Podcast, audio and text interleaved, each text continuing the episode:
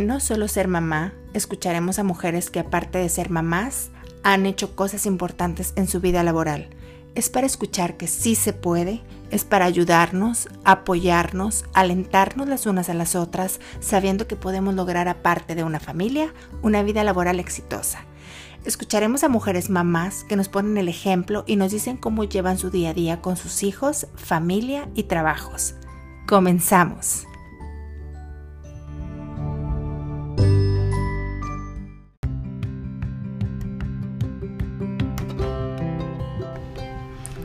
En el episodio de hoy escucharemos a Griselda Araiza Figueroa.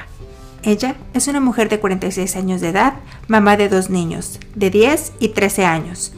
Es originaria de Tampico, Tamaulipas, estudió psicología e hizo la especialidad de terapia de integración sensorial en la Ciudad de México, teniendo su consulta privada por varios años en la ciudad de Cancún. Posteriormente, estudió la maestría de terapia ocupacional en Estados Unidos, donde ahora radica. Actualmente es dueña de un daycare o guardería en la ciudad de Minneapolis, llamada Little Steps.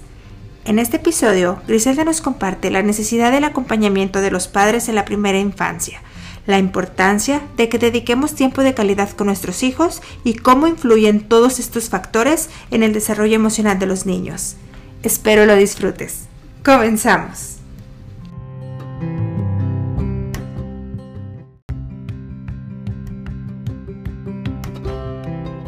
Hola Griselda.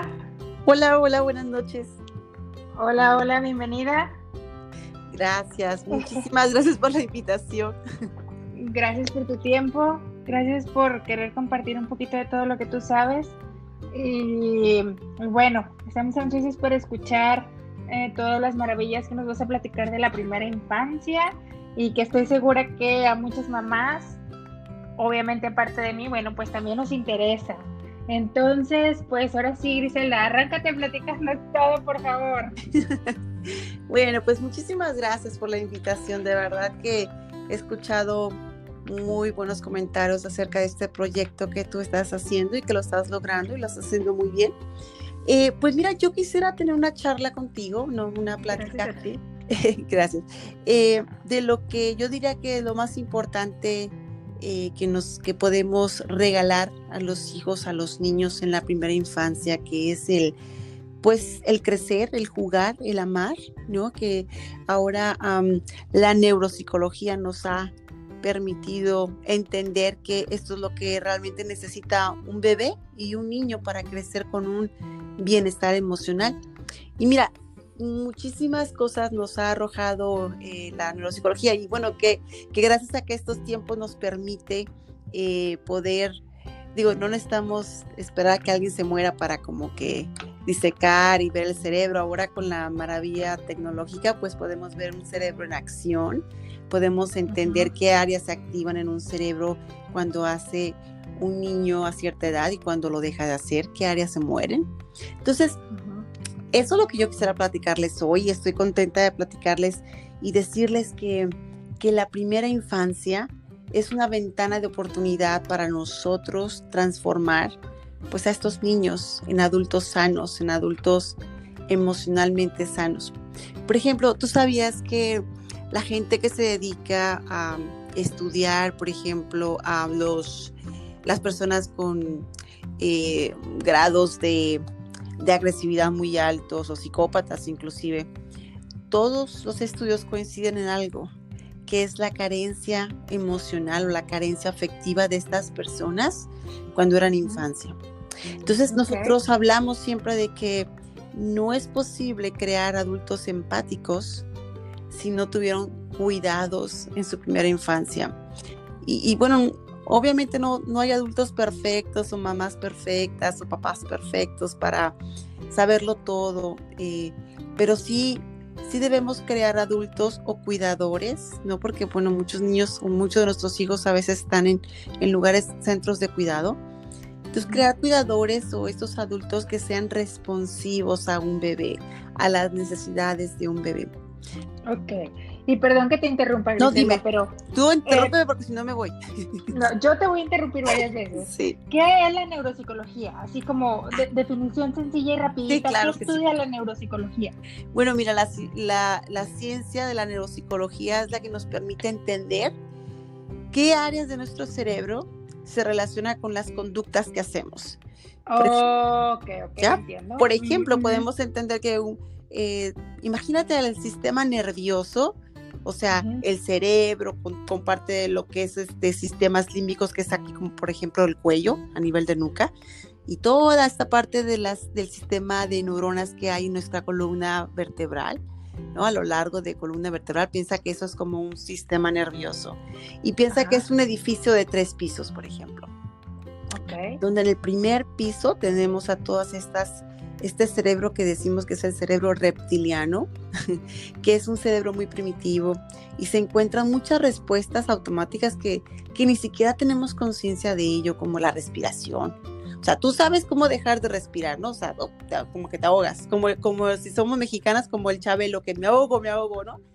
Ok, ajá. Pero tú no sabes cómo vas a respirar, o sea, tú dices, ahorita voy a activar este, el pulmón derecho y lo voy a sincronizar con el izquierdo y entonces... No, sabemos nada de eso, lo hacemos por inercia, nomás así. Exacto. Entonces, bueno, todas esas respuestas y sobre todo las respuestas de huida, no, cuando tienes miedo, córrele. O sea, no piensas, ¿será que corro? Corres, ¿no? O sea, por medio, por medio supervivencia. Exacto, todo lo que tiene que ver con supervivencia. Ok. Y, luego tenemos este segundo piso del edificio donde todas las cosas que tú escuchas, ves, entran por los sentidos. Y no solo los, los, cinco sentidos que conocemos, pero el sentido del movimiento, el sentido del equilibrio. Muchos niños tienen dificultades de este equilibrio y entonces, bueno, su mundo se torna un poco al revés y entonces resulta que no tienen tanta satisfacción de subirse a un columpio o se sienten como súper eh, overwhelmed, como se dice en español, bueno, este, eh, sobreestimulados con un columpio, con los juegos y entonces pues la conducta se torna en un enojo, en un llanto, ¿no? Y la mamá dice, pues yo no entiendo por qué si estábamos aquí en la fiesta. bueno, entonces toda esta parte de lo que llamamos la integración sensorial ocurre en esta en esta parte como del segundo piso que está como si fuera, como si tocaras la nuca, el cuello, arribita del, eh, de la cabeza, eh, antes de llegar a, lo que es el cerebro, ¿no? De la corteza. Ese es el segundo, el segundo piso. Y bueno, ya en el tercer piso están todas estas funciones que tienen que ver con nuestra inteligencia, como los psicólogos miden qué tan inteligentes son los niños o capacidades, como el lenguaje, la memoria, eh, todas estas áreas, ¿no? Y fíjate que los bebecitos, cuando van, cuando, bueno, van creciendo, son muchísimo de estas respuestas de huida o de estas respuestas de acción al estrés, ¿no? Porque tienen que tener estas respuestas para estar preparados a cualquier situación de peligro. Lo tenemos muy automatizado. El problema es cuando este bebé está en una situación vulnerable porque hay un estrés constante. Un estrés constante porque no hay un adulto que pueda estar ahí para, para darle lo que se necesita, como esta calidad en el cuidado, en la caricia, en el abrazo. Y los aportes de esta ciencia que hablábamos de la neuropsicología es que ahora han descubierto que la manera de encender el cerebro, así como si tuvieras un switch ¿no? de apagado y encendido, es muchísimo con la mirada de las madres o de estas cuidadoras o de los cuidadores. Entonces, cuando existe esta conexión con la mirada de su mamá, hay áreas en el cerebro que se encienden y esas áreas, bueno, pues son neuronas que van conectándose una con otra. Imagínate que se agarran de la mano para formar un caminito y poder crear una habilidad. Entonces, de hecho, lo, lo describen muchos, mucho como si fuera un Bluetooth entre la madre y el niño. Como, ah, como que se enciende ahí la conexión entre, entre ambos. Ok. Oye, y, oye Griselda, dime. ¿La primera infancia es desde que nacen hasta qué edad? Bueno, mira, te estoy hablando de que la primera infancia es cuando los niños nacen y empiezas a depender de esta mamá. Al principio el bebé cree que es uno con la mamá, ¿no? Es esta persona que me alimenta y tengo hambre y me da a comer, tengo suciedad, me siento sucio y me cambia. Y luego este bebecito pues va descubriendo, explorando su medio ambiente y descubre que sus manitas, sus pies, y este bebecito se empieza a parar y empieza a moverse y a explorar y es cuando las mamás ya no sabemos por dónde pones tu casa a prueba de, todo, ¿no? Porque... Que todo te jalan, todo tiran, corren a la escalera. Y, ¿Qué no hacen, May? ¿Qué no hacen? ok. Pero entonces estamos hablando que eso hasta como a los cinco, cinco años, este, todos estos cuidados de la mamá son tan importantes. Pero bueno, primera infancia estamos hablando de los niños que es este bebés, luego toddlers o los que caminan ya, que andan, hasta un niñito que ya empieza a caminar y es más independiente, tiene un lenguaje más estructurado, eh, ¿no? De los tres añitos en adelante, pues ya hablamos de otro tipo de niños. Pero bueno, hasta el cero a los tres años hablamos de una primera infancia. Ok, perfecto. Y Griselda, me viene mucho a la, a la mente esto que también hace, bueno, relativamente poco que, que los bebés nacen y automáticamente en el mismo momento del parto, haya sido como haya sido el parto, te lo ponen en el pecho a la mamá que le llaman este contacto piel con piel. sí. ¿Esto también tiene relación con eso? Sí, claro. Claro. Ok, ok. Entonces empiezan a encender ahí todas las antenitas del bebé y las de la mamá empiezan así como que ahí empieza la conexión desde el momento de nacer. Claro, siempre. Y fíjate que, que nunca es tarde para estas oportunidades de piel con piel, de este tacto. O sea, tenemos un sistema en nuestro cuerpo que es un sistema esquelético, o sea, tenemos huesos, tenemos músculos que mueven los huesos, ¿no? Y entonces como que ayudan a que el bebé se mueva, mueva su manita para tratar de tocar a la cara de la mamá, mueva el piecito para demostrar que está contento. Pero también tenemos otro sistema, ¿no? Que es el neuronal y el sistema emocional, que tienen que ver con estas sensaciones de la piel. Bueno, pues hasta los adultos, ¿no? Tenemos es, este confort de, nuestra piel que, recibe tanta información. Entonces, estos momentos de, em, de, contacto con la mamá, pues son, son este oro molido, como decimos en México. Pero fíjate que yo quiero ir un poquito más allá, porque eso, bueno, podríamos pensar, pues eso es como que muy lógico de pensar, que es importante, pues este piel con piel y la mirada, y porque está bebé, pues quién más lo va a cuidar, es muy, muy dependiente de un adulto. Pero se nos olvida que esa calidad de contacto se tiene que mantener hasta mucho después de los tres años, mucho, aunque el niño ya hable, aunque el niño ya se mueva. ¿Y sabes por qué? porque la ciencia de la neuropsicología nos ha dicho que cuando el niño no tiene esta conexión, no se enciende por este contacto, estos vínculos emocionales, no hay aprendizaje. La carencia emocional eh, es como cerrar esta ventana de oportunidad al aprendizaje y al desarrollo del niño en todas las áreas. Y, eso es algo que ahora la psicología nos está demostrando a través de sus estudios que hacen de los cerebros en acción de los niños. Eh, y fíjate que una de las cosas, una controversia actual es porque, bueno, esta, esta parte del cerebro que se enciende con, con la mirada de la mamá, con el abrazo, con las palabras, no tanto lo que dicen, pero cómo lo dicen, que cuenta mucho más, ¿no? Eh, el tono de voz de la mamá y todo esto. Exacto. Eh, todo esto ayuda a algo mucho más importante y mucho más trascendental. Ya lo dije mal. trascendental, no lo dije bien. ok. Que es, ayuda a la autorregulación. La autorregulación, un proceso tan importante en todas las etapas de nuestra vida. O sea, es el poder detenernos, ¿no? El poder autorregularnos. Y los adultos, cuando no llegan a crear este sistema de autorregulación, son adultos impulsivos, muy constantemente enojados. Y mira, mira cómo, cómo sucede esto. La, neuropsicología nos dice que cuando un bebé quiere ver a la mamá, necesita el cuidador, eh, necesita esta intención del, del cuidado, del afecto, esta sensación del abrazo, del contacto con el otro y no la tiene, entonces se causa un, una, un estado de vulnerabilidad con el bebé, ¿no? Es como que, ay, este, ¿y dónde están? ¿Y a qué horas llega? Y, y, eh, cómo, pero en, dentro de su sistema nervioso de este. O sea, entonces empieza como, como el bebé estar en estrés, lo que nos comentabas. Sí, esta situación de vulnerabilidad es una situación de estrés. Ok, ok. Y si este estrés se está prolongando, es decir, este cuidador no llega, esta mamá no está muy consciente de, de, de, lo que está pasando con este niño, no solo los bebés, pero los niños a edad de 2, 3 años que son este, intensamente emocionales.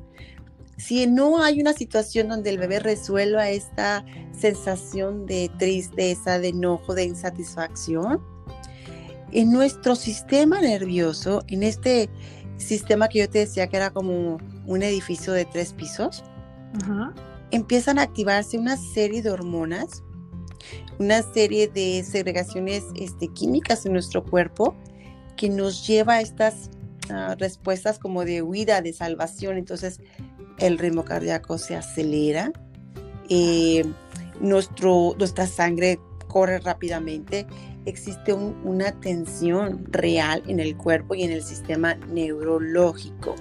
Ok.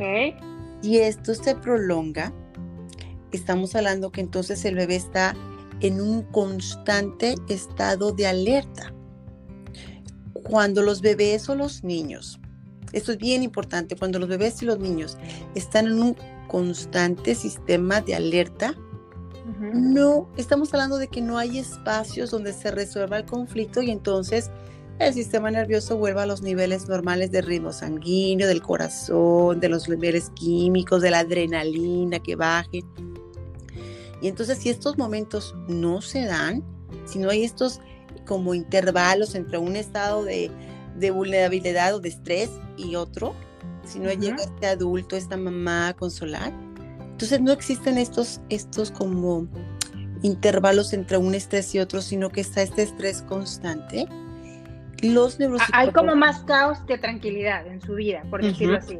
Exacto. No, no hay pausas, no hay pausas, no hay sensación de que, ah, ok, ya pasó. Ok. Esto nos habla entonces de los niños que constantemente se pueden enfermar. Ahora la neuropsicología dice que estos son como los, las em, banderitas rojas de alerta que nos habla de niños que pueden ser demasiado agresivos. ¿Por qué? Porque tienen este constante estado de alerta. No porque piensen que ay, les encanta pegar. No, pero su organismo, su sistema nervioso, lo que hace que, que nos movamos, que organicemos cómo vamos a actuar en determinadas situaciones de nuestro espacio, de nuestros, la gente que nos rodea, si todo esto está alterado constantemente, nuestras respuestas de estos niños son agresivas. O sea, acostumbran a defenderse. Exacto. Viven en este constante estrés. Y las respuestas al estrés son esas, la agresión. Y entonces, ¿qué pasa? Que tenemos niños agresivos y un niño que está en un estado constante de estrés, de alerta, es un niño que no tiene un espacio para aprender. Estos niños no aprenden. Eh, eh, ¿Cómo vas, o sea, en un estado, una situación de que te, te va a comer un león, te va a atacar algo, un, ladrón? no es el mejor momento para aprender, ni pensar, ni actuar. Obviamente no estás pensando en aprender. Ahorita tu, tu prioridad es en, defenderte, ¿verdad? O sea, ese, ese estrés, esa sensación de huida, como tú dices. Y entonces imagínate, si decimos que el niño aprende a través del juego, de la interacción con el otro, eh, mismo aprende cómo relacionarse, las, cuestiones sociales, las cuestiones de aprendizaje, de, ah, esto está lejos, esto está cerca. Pero si estás en constante estrés, este niño no aprende nada de eso. Este niño reacciona con eh, respuestas agresivas al otro y, y, ¿qué recibe del otro? Pues eh, ya no quiero jugar contigo, y tal vez incluso pueda responder con la misma agresión al otro niño, no sabemos, pero entonces, estamos hablando de niños que son extremadamente estresados y que están de alguna manera obstacularizando su proceso de aprendizaje. Y no solo eso, sino que estamos creando entonces adolescentes que llegan a esta, a esta etapa tan difícil con un alto nivel de agresión. Ok. Griselda, tengo una pregunta. Tú, tú dices, tú siempre te refieres como cuando no llega la mamá o cuando no tienen contacto con la mamá.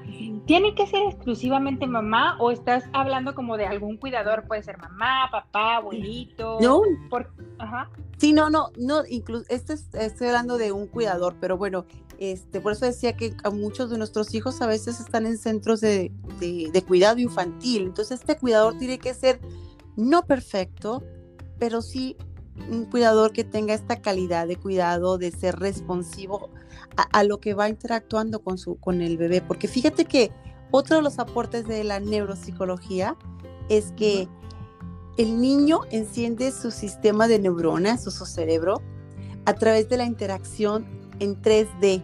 O sea, necesita estas caras, estos, esta comunicación no verbal con el otro, este tacto, este tocar, este escuchar la voz, para poder encender o activar las áreas de aprendizaje y de desarrollo del cerebro. Fíjate qué importante porque, ¿qué pasa ahora con esto de, perdón, de la pandemia y, con estas cuestiones de la tecnología, de la pantalla, ¿no? Este, yo, yo he visto tristemente mucha gente que le da a los niños el control total de una tableta, este, de la televisión, y, esta neuropsicología nos está diciendo cuidado porque esto, esto no te está ayudando que el niño desarrolle sus áreas de aprendizaje y de desarrollo neurológico, o sea, del cerebro, porque el niño necesita una, interacción en 3D.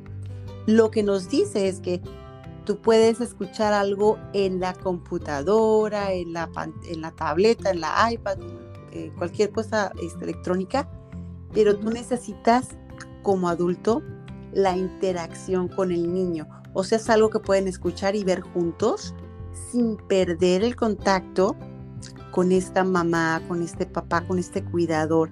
Fíjate, por esto es tan importante con los niños chiquitos el, e, los, eh, los libros, los cuentos, las nanas, las abuelitas, por eso tienen tanto y tanta importancia en esta etapa, porque nos ayudan a, a desarrollar nuestro cerebro, nuestra potencialidad para cuando estemos en la escuela. Y a veces creemos que dicen, bueno, mira, mientras está bebé y mientras está chiquito, pues no pasa nada. Aquí se me queda, le encanta este programa, le encanta y ahí se va un ratito mientras yo hago esto y total, cuando está en la escuela y que hay que aprender, pues ahí me siento con él y todo.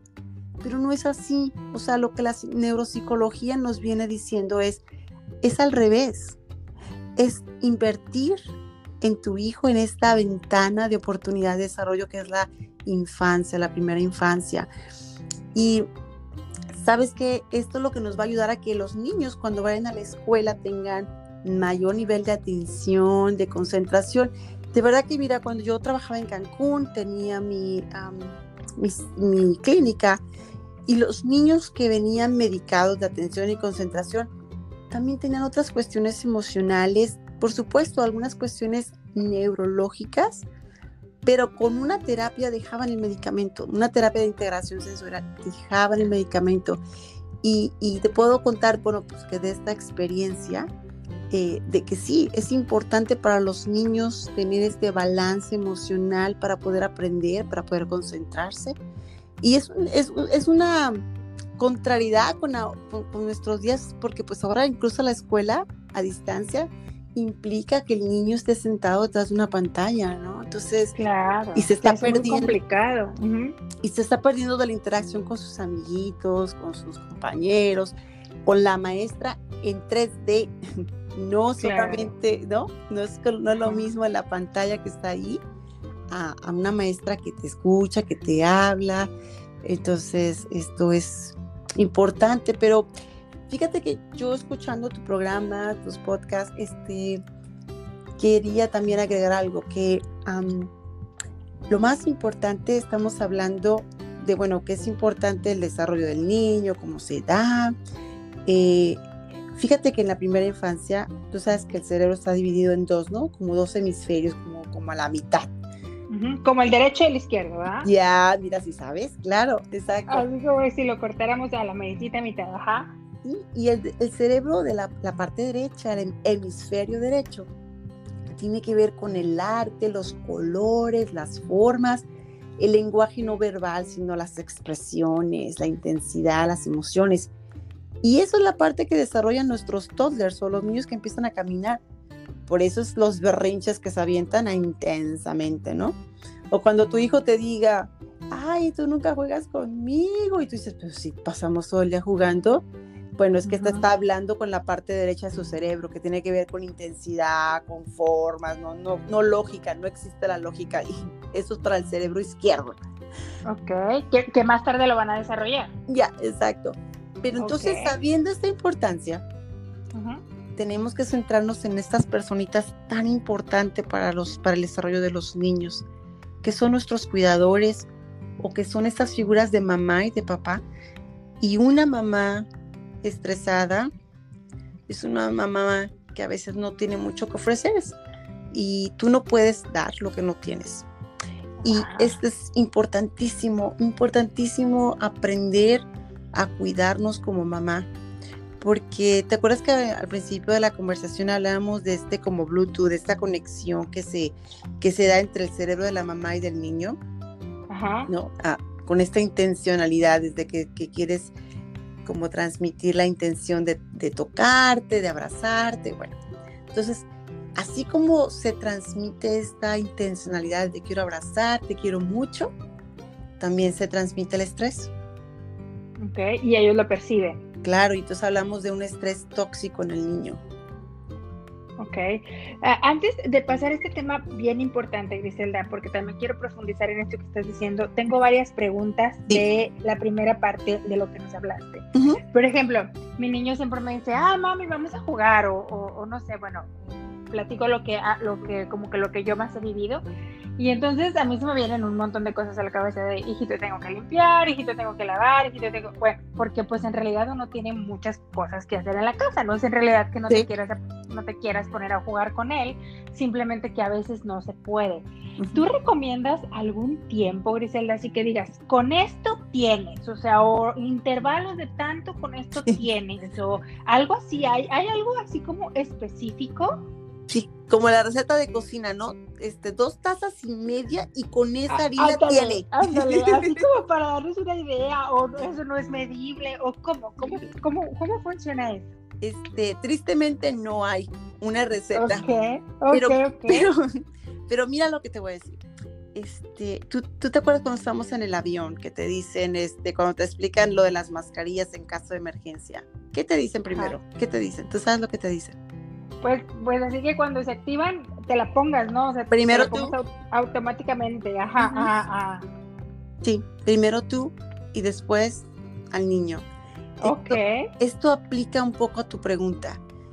Eh, cuando tú estás contento y satisfecha con la calidad de interacción que haces con tu hijo, así sea media hora, este, te, te dejó este sabor de, ay, qué padre la pasamos, ¿no? O ay, este, eh, fue un momento bonito. Eh, cuando tú estás contenta, yo creo que fue un momento básico, importante, eh, que fue una buena dosis. Oh, ok, ok, entiendo. O sea, como que lo dejas más al criterio del papá o de la mamá. Así como que tú digas, con esto ya nos sentimos tranquilos porque jugamos, lo aprovechamos. Porque también te quiero platicar que en estos tiempos que son bien difíciles, que muchas veces en las familias el papá y la mamá tienen que trabajar porque pues se requieren los dos sueldos. Eh, yo sé que pues obviamente los bebés y los chiquitos y los niños necesitan mucha atención, pero de verdad que a veces, sobre todo aquí, entras a trabajar a las 8 y sales a trabajar a las 5 de la tarde. y en nuestros países, en México, a veces está más. Cuando los papás ambos tienen que trabajar, esto se torna bien complicado. O sea, yo sé que muchos papás quisieran pasar tiempo con sus niños, pero pues llegan al trabajo y llegan cansados. Aparte, tienen que llegar a preparar la comida del día siguiente, el uniforme al día siguiente, las cosas que les van a, llegar le van a llevar a la guardería. Entonces, eso, a eso iba un poquito mi pregunta, porque yo sé que el día a día en, en esta vida aunque no sea lo óptimo, que obviamente, como tú dices, se han descubierto bastantes cosas, pero se complica mucho la vida. Y, no sé si hay algún, algún consejo como este que tú me puedes dar, que, que, me dices, dale calidad en el, en el tiempo que puedes estar con él. Y otro consejo que me agarro del que tú dijiste, que hay que checar los cuidadores. Sí, claro. Pero... Que la calidad del cuidador sea, obviamente no va a ser nunca como la mamá o como el papá, pero que sí sea una persona, independientemente si es familiar o no, que estés segura que va a cuidar bien a tu hijo, que no nada más va a cubrir las necesidades básicas como ropa, o sea, como cambiarlo, como darle de comer, eh, obviamente las necesidades básicas, sino va a cubrir también esta necesidad emocional que el niño o el bebé necesite. Exacto. Y, fíjate que es que esto habla mucho, es lo que acabas de decir es muy importante, y esto habla mucho de que tenemos que cuidar a nuestras a nuestras mamás, o sea, bueno, a nuestros cuidadores o a este adulto que está en relación con este niño. Em, si tú no estás bien, el niño no está bien. Los psicólogos eh, muchas veces cuando vemos que llega el niño a la consulta y es un niño que la mamá te lo describe, es que de verdad, mira cómo llora de la nada, es que yo no sé qué hacer, e, es que de verdad es intenso y no es para tanto que y sabes que a veces cuando ves la dinámica familiar y el entorno y todo lo que hacen estas mamás o todos esos papás, porque a veces los papás trabajan demasiado también, el niño a veces llora por ti. Ah, ok. lo que en realidad el niño está, está llorando es por ti. Este, e, es, es lo que tú no puedes gritar como auxilio, lo grita el niño. Y volvemos a esto de la neuropsicología, lo que nos dice de esta conexión neuronal, como estos mensajes que se transmiten entre madre e hijo. Em, y fíjate que esto es lo más importante, el bienestar emocional que está ligado a las experiencias del niño. Entonces, lo que es indispensable es que tú como mamá, como papá, como cuidador eh, infantil, sepas cuidarte a ti también, es indispensable. Em, fíjate que hicieron un experimento, les voy a contar un experimento que leí que me impactó mucho cuando em, algunas en el laboratorio de las ratas se usan mucho, ¿no? Entonces, las ratas que dejaron unas ratas que fueron como amamantadas por la madre y otras ratas las separaron y fueron alimentadas solamente por un, un tubito aisladas de la madre. Después de estas ratas empezaron a crearles un sonido así tormentoso, un ruido extremo, ¿no? Como para asustarlas. Las ratas que fueron alimentadas por un tubo, es decir, con la ausencia de la madre, ninguna carencia de una madre, eh, se mordían entre ellas ante este estrés, se mordían entre ellas y no encontraban la salida porque era un ruido y había una salida, pero eh, eh, el ruido lo que hacía era bloquearlas y, y se mordían entre ellas, y no, nunca encontraban la salida. Alguna que otra tal vez, pero no la encontraban. En cambio, el mismo ruido con las ratas que fueron alimentadas con la mamá, que tuvieron esta, pues esta figura materna, por decirlo así. El contacto. Se asustaban, expresaban miedo, pero encontraban la salida. Entonces, bueno, cuando estas ratas después, bueno, se sacrifican, se matan, es decir, para ver cómo están desarrollados los cerebros de cada una, sí se encontraron diferencias muy grandes en el desarrollo de un cerebro de una rata con, una, con un cuidado, con una figura ahí de mamá, y que con las ratas que fueron criados sin la mamá. Entonces, imagínate, ¿no? Y todo lo que, lo que la, la, carencia afectiva puede hacer en un niño, cómo lo puede inhibir de, de las oportunidades de aprender y de crecer.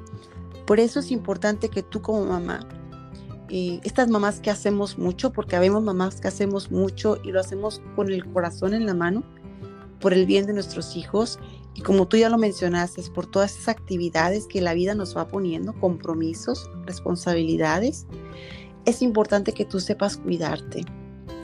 Hay un, por ahí un, libro eh, de un autor, se, se me olvida el nombre porque es un ruso, que dice que las cebras no tienen úlceras.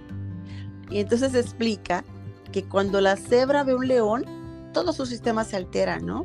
Y tiembla y corre y todo está, pero si el león no la ataca, porque ya comió, qué sé yo, no la ataca, la cebra eh, tarda 90 segundos en recuperarse y vuelve a su paz tranquila, ¿ya? Se acabó, no fue el león, ah, 90 segundos y está como bebé, sin, sin pena alguna, ¿no?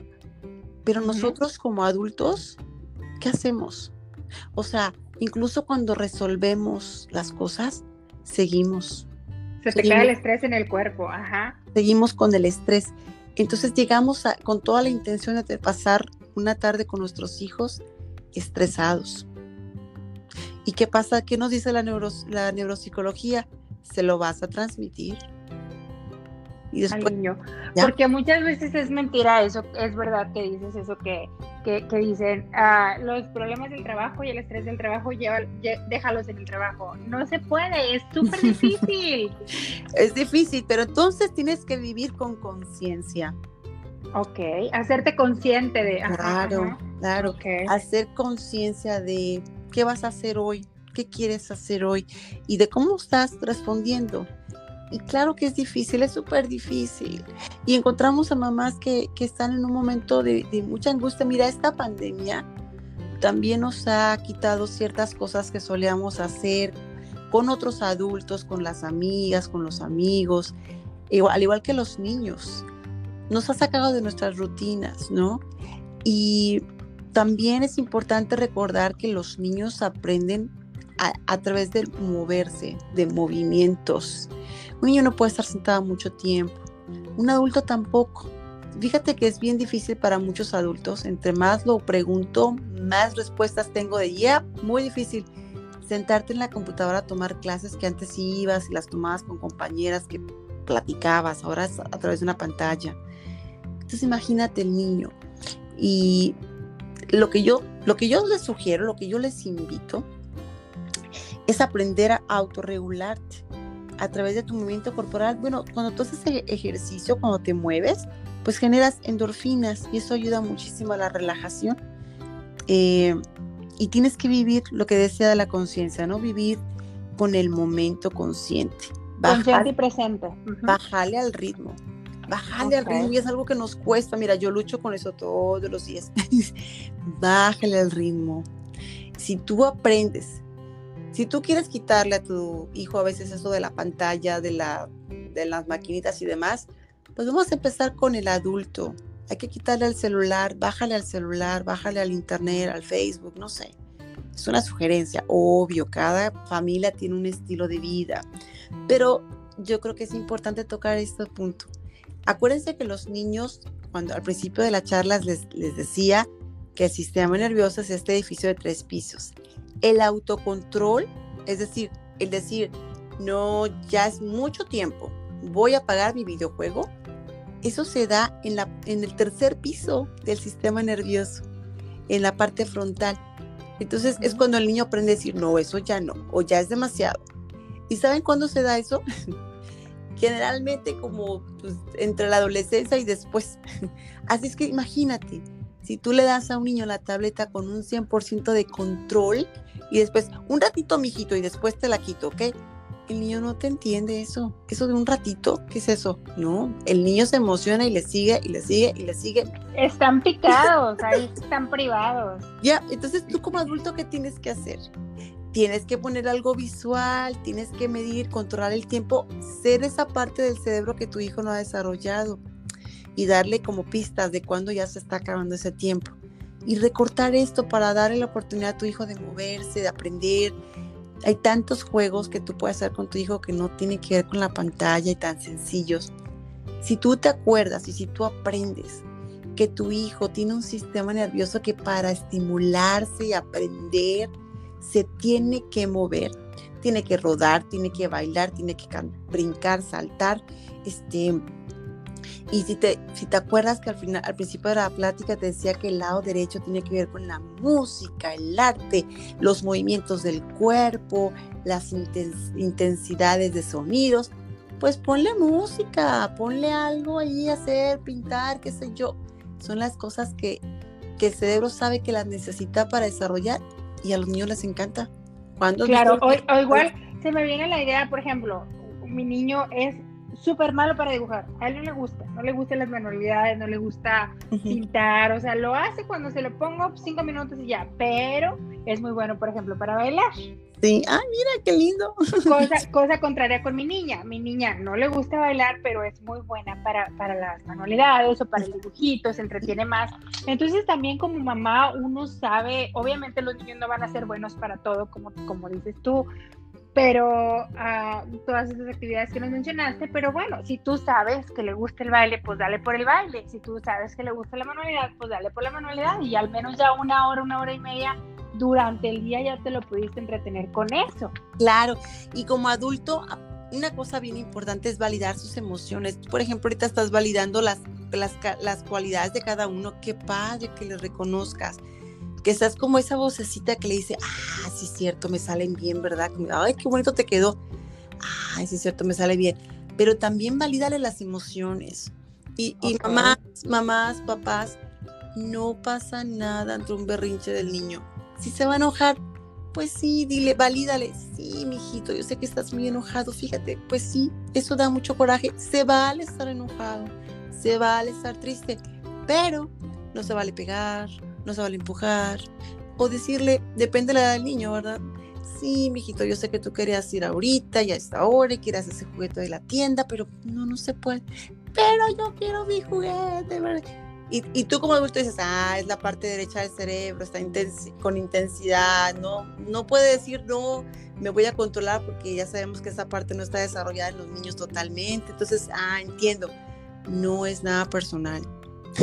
es su sistema claro, Y, es, y es a donde vamos con esta plática, Griselda, yo creo, porque es, es bien fácil, como mamá te lo digo, cuando el niño se altera, uh, te alteras tú. Entonces el niño está estresado y entonces te estresas tú. Entonces el niño te grita, entonces le gritas tú. Entonces, o sea, y así nos vamos como unos carreritas a ver quién es más. Y obviamente el consciente aquí debe de ser el adulto. Y a mí se me hace bien importante saber todos estos puntos porque obviamente sabemos que tienen una, pues una razón científica y, que el niño pues es el niño y es el inmaduro emocionalmente. Entonces se me hace súper útil todos estos consejos que nos das porque nos haces aterrizar a, los, a las mamás o a los papás como decir, a ver, ¿quién tiene el control aquí? Tranquila, como dices tú, consciente, presente en el momento, eh, validar todo esto porque en realidad hay un porqué y como papás lo debemos entender. Antes yo creo que nuestras, o sea, cuando nosotros, nosotros éramos niños, que no se conocía todo esto, pues obviamente el papá sacaba una chanca o sacaba un cinturón y órale, te aplacas porque te aplacas. Pero yo creo que hoy con todo, con toda esta racimo de información y de posibilidades que tenemos de actuar los papás, todas estas son herramientas bien importantes que tú nos das. Y yo te quiero hacer otra pregunta. Eh, ¿qué, ¿qué, pasa si yo soy una mamá que se me pasó la primera infancia? Por lo que tú quieras, porque tengo que trabajar, porque pues soy mamá soltera, porque, híjole, o sea, tuve muchísimas complicaciones, o simplemente estaba mamá en casa, pero no me daba cuenta del daño que le hacía a mis niños por estar todo el día en el Facebook, en el, en el celular. Y hoy recapacito, mi niño tiene 5, 6, 7, 8 años. Es tarde para empezar. No, que, que, una mamá diga, chin, se me pasó la primera infancia, esta que me está mencionando Griselda, y estoy, me siento bien mal porque hice muchas cosas mal y mi niño hoy está demostrando, no sé, cualquier cosa, sí, claro. fuerte, no está en control, está, ¿qué hago para comenzar? De, de, hecho, yo sé que la culpa de las mamás nos invade todos los días. Todos los días nos acostamos con algo de culpa, por lo que sea. ¿Qué nos recomiendas a todas estas mamás que, que creemos que no, se nos pasó algo, que no hicimos bien algo, como para volver, para volver al camino, aunque nuestro niño no esté en la primera infancia ya? Sí, claro. Y, y bueno, este, excelente pregunta y yo creo que es una muy buena pregunta y con, yo tengo una respuesta para eso como para concluir contigo y al mismo tiempo para abrir una puertecita que ya te voy a contar. Pero bueno, este, para empezar, la culpa no nos sirve de nada. Para empezar. Okay, eh, no, no, no soluciona nada, ¿verdad? No, no. Además, no solamente como adultos cuando decimos la culpa, ya le das una carga más a las palabras extra que no necesitas. Vamos a aprender a ser como la cebra. Si ya pasó, pues ya pasó. ¿No? No Concentrémonos para adelante, ya, para atrás. Exacto. Y, además, les voy a dar la, la, cosa, la, bueno, la noticia más bonita. Nosotros como seres humanos nunca dejamos de aprender. Jamás dejamos de aprender. Tenemos un sistema nervioso que es muy sensible al explorar, es decir, tenemos la curiosidad y todos los días todos los días tendríamos que tener un propósito de qué nos gustaría aprender. Eh, así está la cosa más sencilla, no tienes que aprenderte que si un nivel de matemáticas más alto al que tú acostumbrabas o que si el inglés este, profesional este, formal para escribir. No, no, no, no. Cosas, incluso hacer las cosas de una rutina diferente, cualquier cosa, pero todos los días aprender algo. Entonces, si tú aplicas esto, imagínate con, como adultos, imagínate con los niños. Los niños son un, potencialidad para aprender enorme. Entonces, vamos a olvidarnos esto de, la culpa, vamos a darle otro entorno a la palabra, vamos a darle otra percepción. Vamos a pensar que como decimos, se me fue el tren en la infancia y, y bueno, no importa, siempre habrá una estación de ferrocarril, vamos a decirlo así.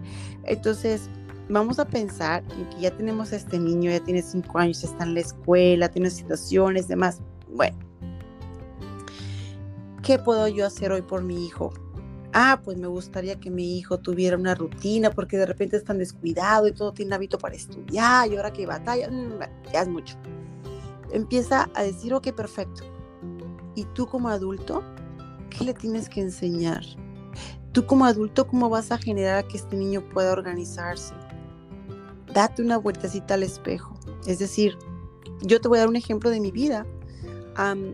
pues a mí me gustaría que mis hijos tuvieran como una organización en sus cosas, así como de rutina, de la A, la B, la C, y entonces al final es como, ah, estrellita, hicieron todo esto. Pero esa, no es la realidad de los niños y esa no es la realidad de las familias. Las responsabilidades y las rutinas de los compromisos de los papás o de, de las personas de la dinámica familiar, por así decirlo, nos invita a que tengamos prioridades, nos invita a que reflexionemos si nosotros tenemos expectativas reales para nosotros mismos. Si tenemos expectativas reales para nosotros mismos, le vamos a poder enseñar a nuestros hijos lo mismo. Los niños aprenden más por lo que ven de sus papás que por lo que, los papás les dicen. ¿no? y por eso te, te, te, puedo asegurar que muchas de nosotras hacemos cosas que juramos que jamás diríamos como mi mamá y pócatelas. Ya saliste con la misma frase de tu mamá y se te fue, no sabes ni por dónde salió. Es verdad. Es Entonces, ¿qué tú quieres enseñarle a tu hijo? Escoge una cosita bien sencilla, como pequeños pasitos. Piensa en que tu hijo todos los días tiene una ventana de oportunidad para aprender, para estimular este sistema nervioso. Lo que te acabo de decir es, el niño aprende a través de movimiento.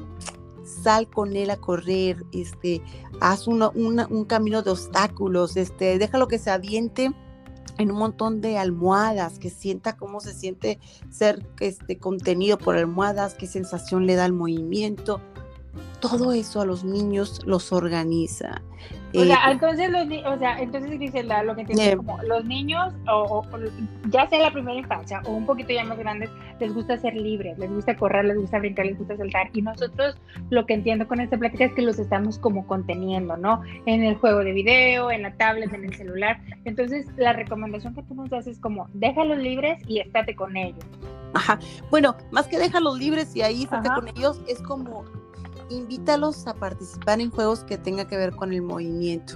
Usa tu tableta si quieres, claro que sí, ¿por qué no? O sea, van es lo que les toca vivir también, ¿no? Déjalos que aprendan a usar la tableta, pero, pero que no pierdan la interacción contigo, no que los dejes solos con la tableta, quédate ahí, háblales, dale sus miraditas, que te vean, este, trata de sacar sus cariños, sus besos, abrazos. Y tú sé esa parte de esa parte frontal de autorregulación que todavía no tienen formadas. Sé tú, sé el adulto que dice, bueno, pues ya se acabó y hasta ahí. Y el berrinche dices tú, ya no es nada personal, es que está, me está hablando con su cerebro derecho, no es nada personal, pero yo tengo que ayudar a mi hijo a controlar el tiempo que utiliza de pantalla. Además, yo tengo por ahí, yo escribí 10 puntitos, te los voy a leer, 10 puntitos de, este, de cómo será una buena educación con los niños. Por ejemplo, uno es el trato cariñoso con miradas, que ya lo hablamos un poquito.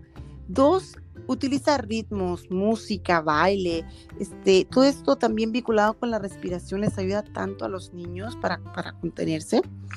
Eh, estimula el cerebro, el ritmo del corazón. Todos esos los estudios nos han aportado que la música favorece mucho a esto. Los niños son toda corporalidad, así es que muévelos y muévete con ellos, ¿por qué no, verdad? Claro. Eh, otra, otro punto es que ayúdalos a entender sus emociones, o sea, valida las emociones. Sí, mijito, ya vi, ah, ya vi que estás muy enojado. Sí, pues estás muy enojado. O sí, yo sé que estás muy triste pues sí, pero ni modo, vamos a tener que hacer esto. O ya, pero sabes que es la rutina y son mis reglas y yo te voy a cuidar. Y no reprimirlos, no reprimirlos. No, déjalo, o sea. Ok. Digo, si nosotros como adultos nos enojamos, a veces hasta sin razón, ¿no? Se vale. Claro. Lo que no se vale es cómo respondes al enojo, que es lo que tú como adulto le vas a enseñar a tu hijo. Ojo, ¿no? Este, acuérdate mucho de em, los cuentos, eh, la proyección en el arte, déjalos que hagan un poquito de mes, pues sácanos afuera un ratito, este, pintura, las cosas que tienen que ver con las sensaciones, como tocar. Que se llenen de lodo, de tierra. los cuentos, el que te escuchen contar un cuento, la emoción que le pones, el tono de voz, ¿no? Las figuras. invita a la regula autorregulación, por ejemplo, enséñales a respirar, y cómo hacer pausas. Esto ayuda muchísimo al cerebro y a bajar toda esta eh, respuesta de, alerta, ¿no? Prolongada en los niños, que es lo que después provoca agresión. Em, ¿Qué más? Ayúdales a tomar turnos y sobre todo, no, no seamos papás sobreprotectores, ¿no? O sea, dale cierta parte de independencia a los niños. Eh, permíteles que se sientan orgullosos de sus logros. Así de que se puso las cosas que no, que yo tengo ese problema y mira, yo me lo digo todos los días. O sea, mi hijo está entrando en una edad, tiene 10 años y él sale con un pantalón de un color y una playera de otra, o un short de un, de, un conjunto de no sé qué y la otra playera de fútbol o qué sé yo, y digo, Dios mío, ¿y así lo voy a sacar? Para decir, pero esta señora está loca. Pues no, déjalos, déjalo que sientan sus logros, que experimenten, más que, que sobreprotección, como que exista interdependencia, ¿no? Y mira, aquí ese es otro punto también que se me había olvidado mencionar, que para aprender, dicen por ahí, se necesita una tribu. los niños son sociables, se necesita que los niños ah, eh, tengan un poquito de socialización, la familia, los amigos. Entonces no creamos niños dependientes de nosotros, tal vez niños independientes o interdependientes de nosotros, que son niños más sanos que los que son totalmente dependientes, ¿no? Y bueno, favorecer a la exploración y al juego libre, pues para que usen su imaginación, su creatividad, porque después son adultos que no sabemos ni cómo pensar las cosas y ay Dios mío, no se me ocurre nada. Bueno, pues este, empezar desde niño favorecer la creatividad, la imaginación, eso es bien, bien importante, ¿no? No te preocupes, papá, mamá, que me escuchas o que nos escuchan, no te preocupes tanto por las cosas académicas en este momento. De verdad que no, o sea, si son niños, dales el, el valor a lo que tienen porque son compromisos de escuela que van a sacar adelante, pero no te preocupes si tú le das la oportunidad a tu hijo de explorar, de moverse, de organizarse en juegos creativos vas a ver que las, las, cocinas, las cuestiones académicas se van a... dan solitas. Porque el sistema nervioso se organiza, entonces el cerebro no tiene que estar diciendo como bájale al estrés, este, eh, todo muscular, siéntate, no te estás moviendo como para, para poner atención.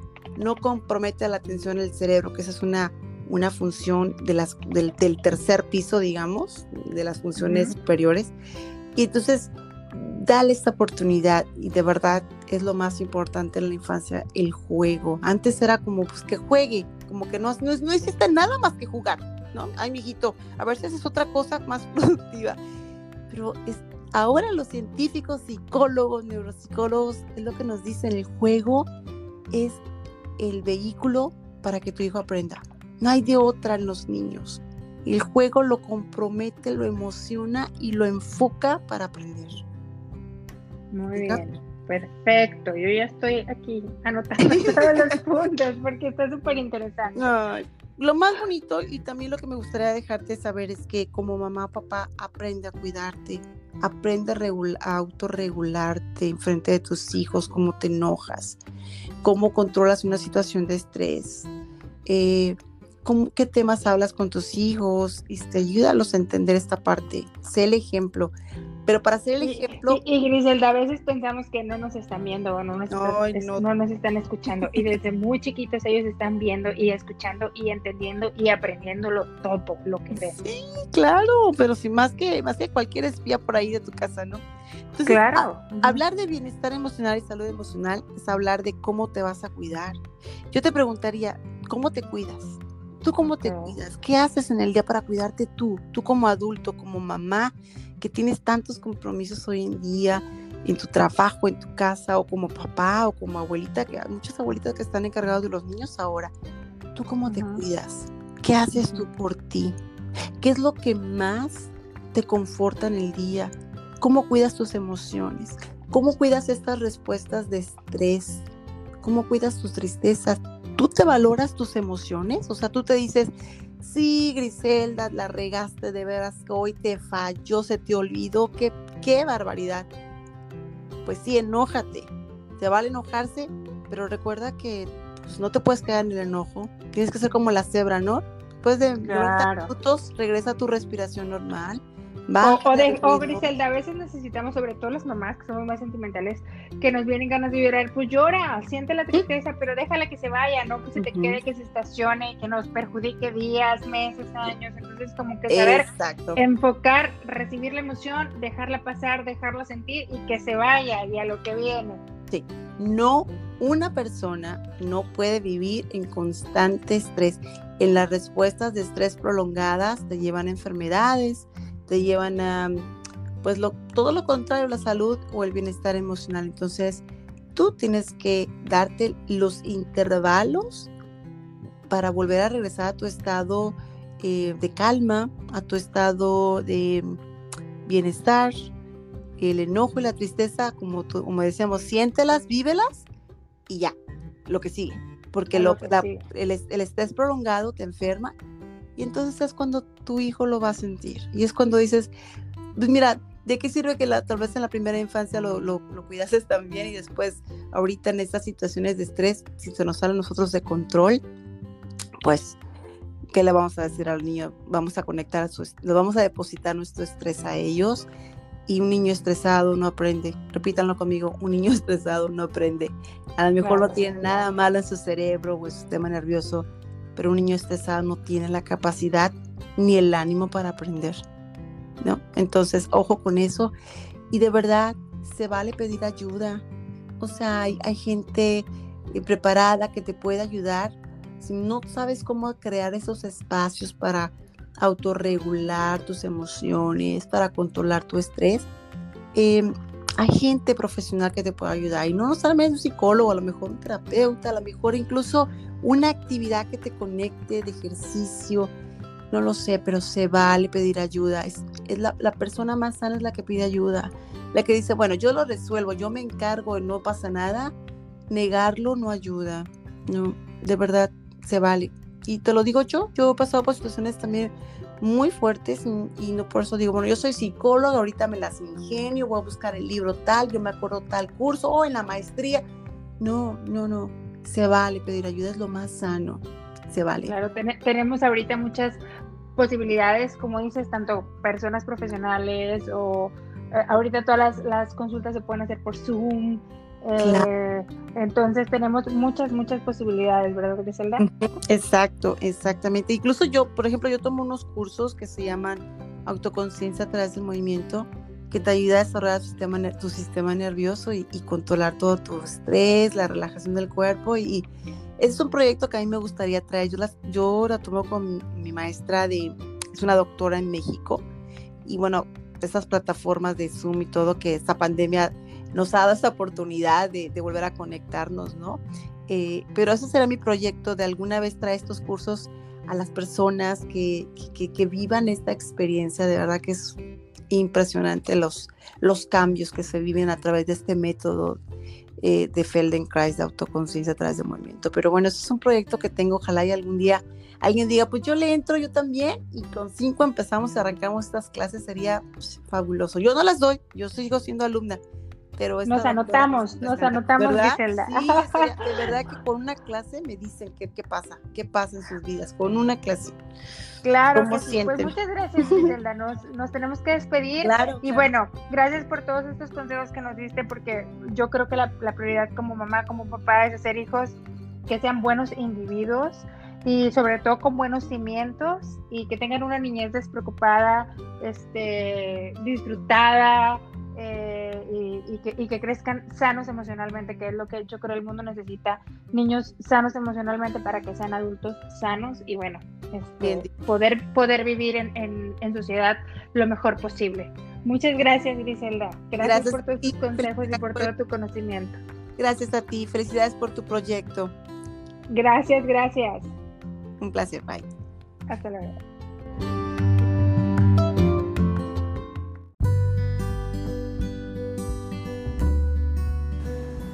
Si conoces a una mamá trabajadora que tenga una historia que quisieras que fuera escuchada en nuestro podcast, que vive en cualquier parte del mundo y hable español, mándanos mensaje por medio de nuestra página de Facebook No Solo Ser Mamá o un mensaje directo en Instagram.